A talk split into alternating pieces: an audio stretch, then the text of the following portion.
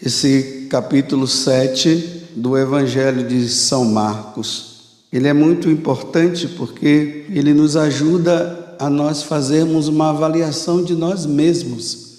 Nós que muitas vezes dizemos que nós somos católicos, mas será que nós estamos sendo católicos?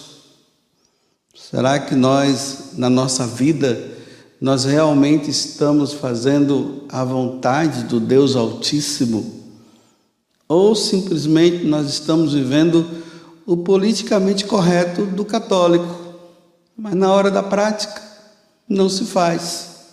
Então Jesus aqui, ele faz esse questionamento aos fariseus, né, que se achavam os cumpridores da lei, dos ensinamentos do Senhor mas às vezes viviam apenas uma camuflagem. Nós vamos ver que vai ter uma continuação em relação a essa passagem. Mas hoje nós vamos ficar com essa parte aqui, que nós precisamos entender que na igreja existem os católicos que não são praticantes. Eles não praticam nada, mas quando se perguntam para eles qual é a religião, ele diz: Eu sou católico. Existem aqueles que são católicos também, mas eles praticam umas coisas e não praticam outras. Ele faz, faz ali uma divisãozinha e acha que por, por praticar isso ou fazer aquilo ele vai se salvar. Mas, no entanto, o essencial acaba não fazendo. E tem aqueles que realmente estão aí, estão vivendo o que se deve viver. Eu me encaixo no segundo.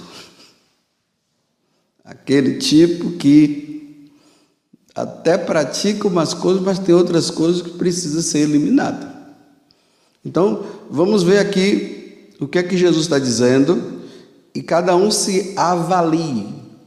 Nós temos uma mania de quando nós estamos ouvindo uma homilia, a gente diz, ah, querida ali, ah, é, essa daí é para quê? E você? Nós nunca nos avaliamos, né? Então veja que Jesus está dizendo, ele pega né, essa situação dos fariseus que estão preocupados com o negócio de lavar a mão, né? Olha, os seus discípulos não lavam as mãos. E eles lavavam. Então eles se julgavam salvos ou cumpridores da lei, porque simplesmente eles lavavam as mãos. E o povo não, os discípulos de Jesus não, e até mesmo Jesus. Aí Jesus pega uma passagem do livro do profeta Isaías e diz: bem que Isaías já dizia, né? Esse povo me honra com os lábios. Ou seja, vai lá, faz até suas orações, faz algumas práticas em Deus e tudo, é fiel, mas chega na hora de pôr em prática os mandamentos não colocam, porque olha bem, esse povo me honra com os lábios, mas seu coração está longe de mim. De nada adianta esse culto que me prestam, pois as doutrinas que ensinam são preceitos humanos. Agora veja, vós abandonais o mandamento de Deus para seguir as suas práticas. Mas quando chega na hora de seguir os mandamentos de Deus, você não, você não faz. Aí Jesus pega eles em um mandamento, o quarto.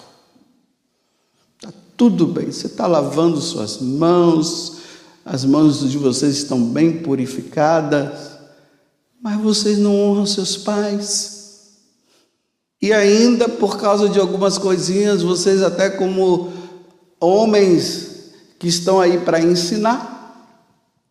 Aqui ele já está falando para nós padres, está vendo? Porque a pessoa faz isso, então você diz assim, bem, quanto a isso você não se preocupe não. Você está livre disso aqui. Como? Vou dar um exemplo, né? Ah, você você paga os dízimos certinho? Pago. Então tá bom, não se preocupa. Ah, mas você não é casado na igreja, não, né? Não. Mas você paga o dízimo? Pago, então pode ficar tranquilo, pode comungar. Você paga o dízimo, elimina. Então vejam só, nós hoje precisamos nos avaliar se de repente eu rezo o meu texto, eu faço, eu faço minha adoração. Eu rezo, tem aqueles que rezam até os quatro terços. Você tem ali a sua oração de São José, um monte de coisa que você faz. Mas na hora de eliminar aquele pecado mortal, você não elimina.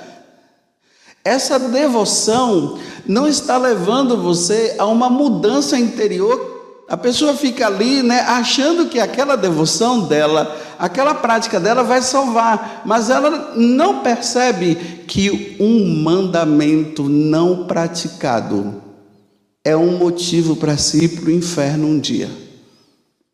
Olha que dureza. Nós católicos temos que praticar todos os dez mandamentos. Os dez mandamentos, eles têm que estar assim na nossa vida, olha, bem, bem praticados, porque um só não praticado nos levará para o inferno. Não tem essa de dizer assim, ah, eu pratico dez, nove, é esse daqui, né? Então os nove supre esse daqui. Não, não suprem. Nós temos que praticar. Porque são mandamentos da lei de Deus, são pecados mortais. O pecado mortal não nos leva e nunca vai nos levar para o céu, ele sempre nos levará para o inferno. Agora, se nós eliminamos enquanto estamos vivos, nós iremos para o céu. Imagine aquela mãe e aquele pai tão devotos da Virgem Maria, rezam, faz um monte de coisa, são fiéis à igreja, mas permite que a filha durma com o namorado dela na casa dela. Está infringindo o mandamento.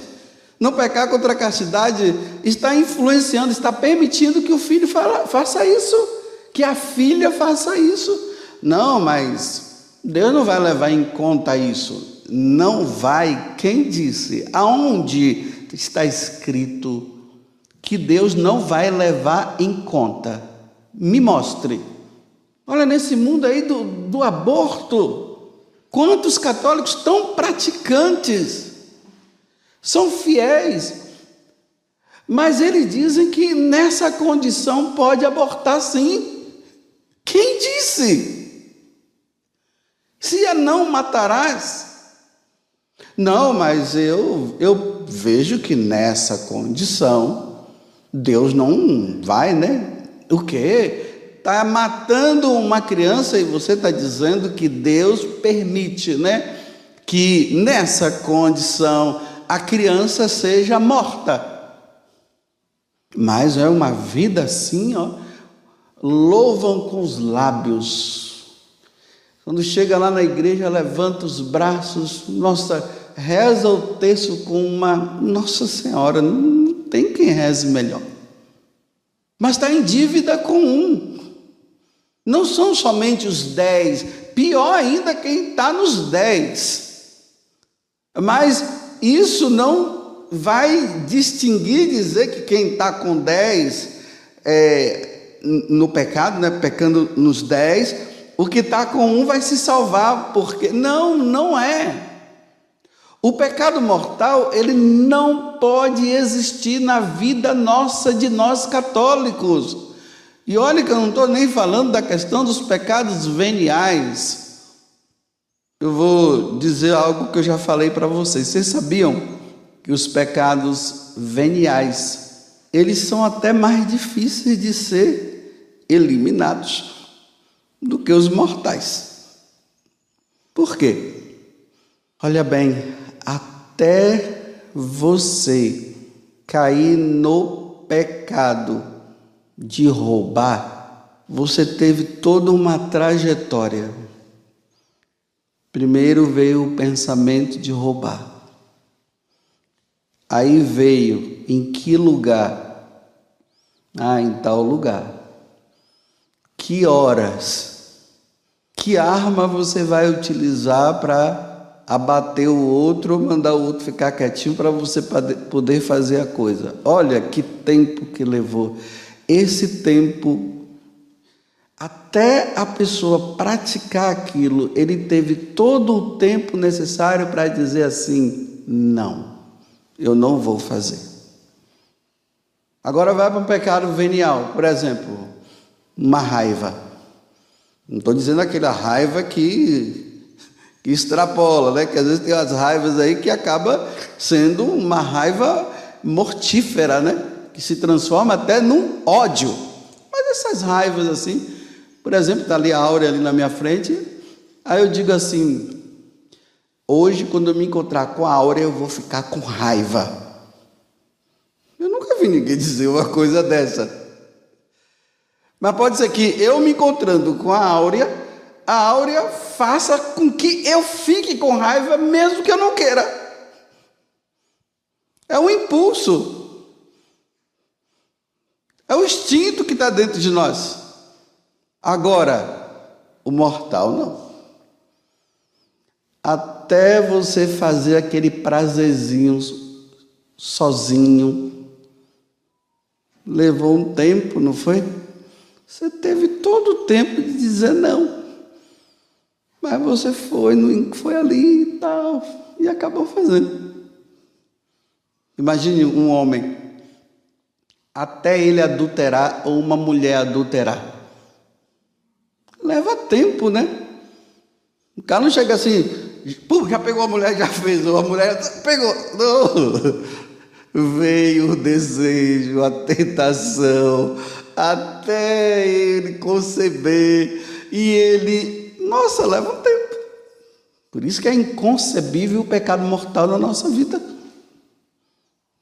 Todos nós, né, só se for por uma graça de Deus e, e, e, Deus acabar julgando dessa forma, porque quem julga é Deus. É difícil um católico que não passe no purgatório antes. Santa Teresa d'Ávila já dizia isso.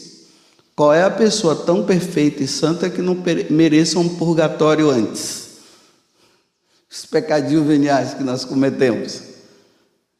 Tanto que, claro, uma pessoa que morre derramando sangue pela fé na igreja, em Jesus Cristo e tudo, ele vai direto para o céu.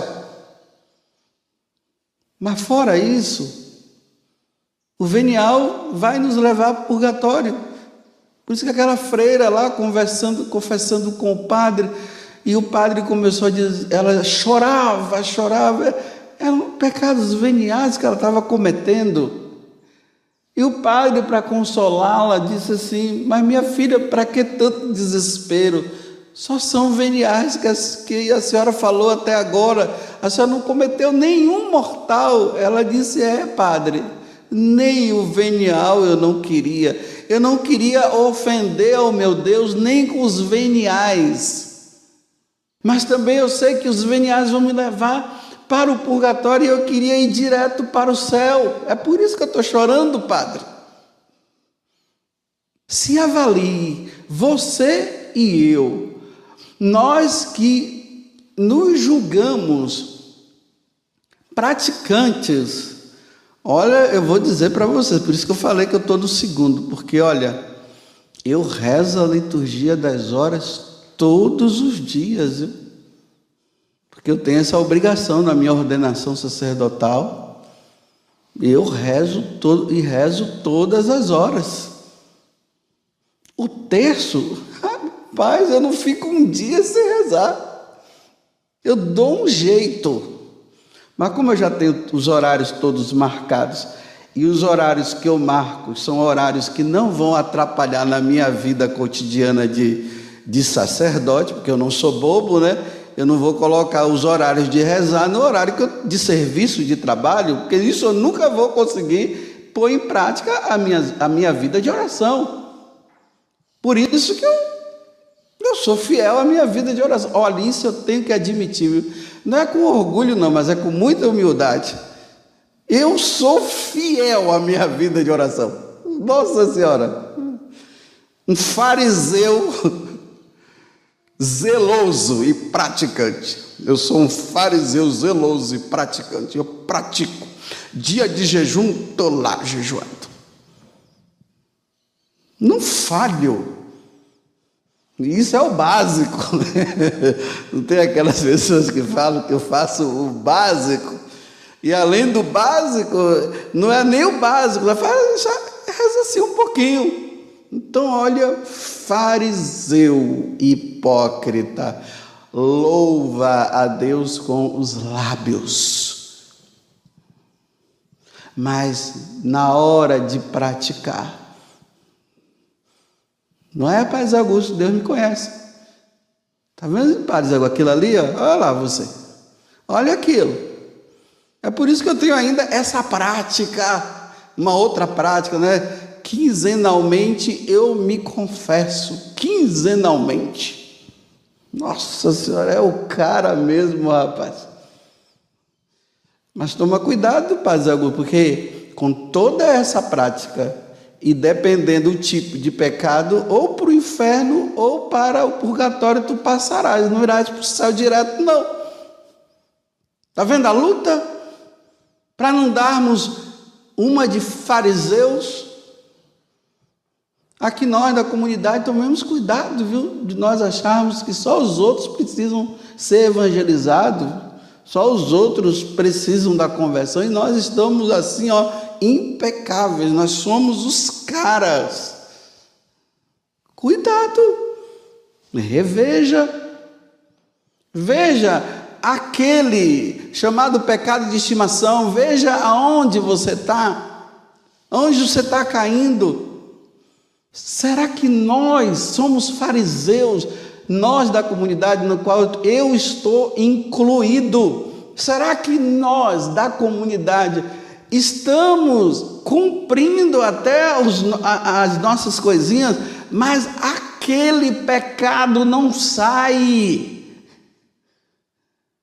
Todo mês, ou de 15 em 15 dias, ou toda semana, por que, que esse pecado não sai?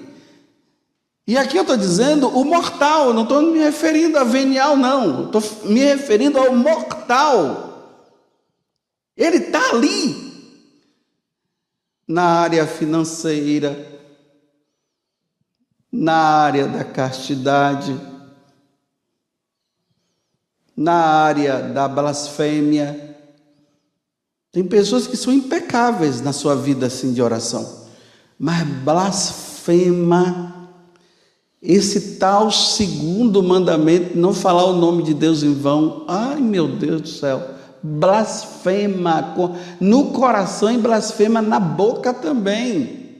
Xinga, porque às vezes o pessoal fica achando que é, não falar o, santo nome de Deus em vão, né? O pessoal pensa que é aquilo, né? Eu sempre falo aqui, ah, bater o pé no, ali no negócio e dizer, ai meu Deus, aí pensa que isso é pecado. Não, não ainda bem que você disse, ai meu Deus, né? Blasfema seria dizer, ai Satanás.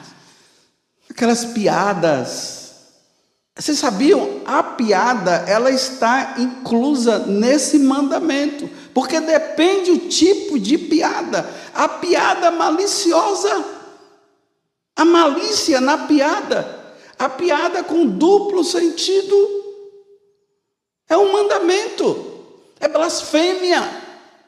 E nós achamos que não tem problema, tem problema sim. Dos nossos lábios deve sair o louvor a Deus. Eu não estou dizendo que nós não podemos brincar, não estou dizendo que nós não podemos. É, tem umas piadinhas boas, que não, não tem malícia, não tem problema. Mas aquelas piadas que na hora você sabe muito bem o que se está dizendo e você cai na gargalhada e depois conta para outro. Não, mas isso aqui não tem problema. Olha o que Jesus falou: é você me honra com os lábios, sim, Nossa Senhora. Na hora dos louvores, Olha, e tem aquelas pessoas que se enganam, viu? Ainda mais quem tem, quem tem assim que está na espiritualidade da renovação carismática, aí na hora que está no grupo rezando, nossa, traz palavras maravilhosas. É abrir a Bíblia, já sai lá dizendo: O Senhor está dizendo. Aí abre a Bíblia, o Senhor está me dizendo isso, o Senhor está me falando, Jesus está curando alguma pessoa, Jesus está dizendo: olha, tal, levanta o braço, você, a pessoa diz: nossa, está vendo? Mas é um blasfemador, contador de piada, de piada maliciosa, piada que vai contra a igreja, contra os ensinamentos, que vão contra a doutrina. E está se achando, porque é o iluminado, porque na hora que levanta o braço, na hora que ora junto com todo mundo, Deus traz a palavra. Aí está achando que é santo por causa disso. Ah, me louva com os lábios. Mas a vida, qual o mandamento que você e eu, para não me tornar um fariseu mesmo, que você e eu infligimos qual deles? Pensa nisso. Pensa nisso porque o tempo está passando. É preciso eliminar, é preciso ser santo. É preciso ter a graça da santidade. Você não vai conseguir a santidade se você não sair disso aqui. Pede a Deus a graça. Mas qual? É o da soberba? É do orgulho? Qual deles? Porque, olha, o meu sacerdócio não me salva se eu não viver segundo os mandamentos.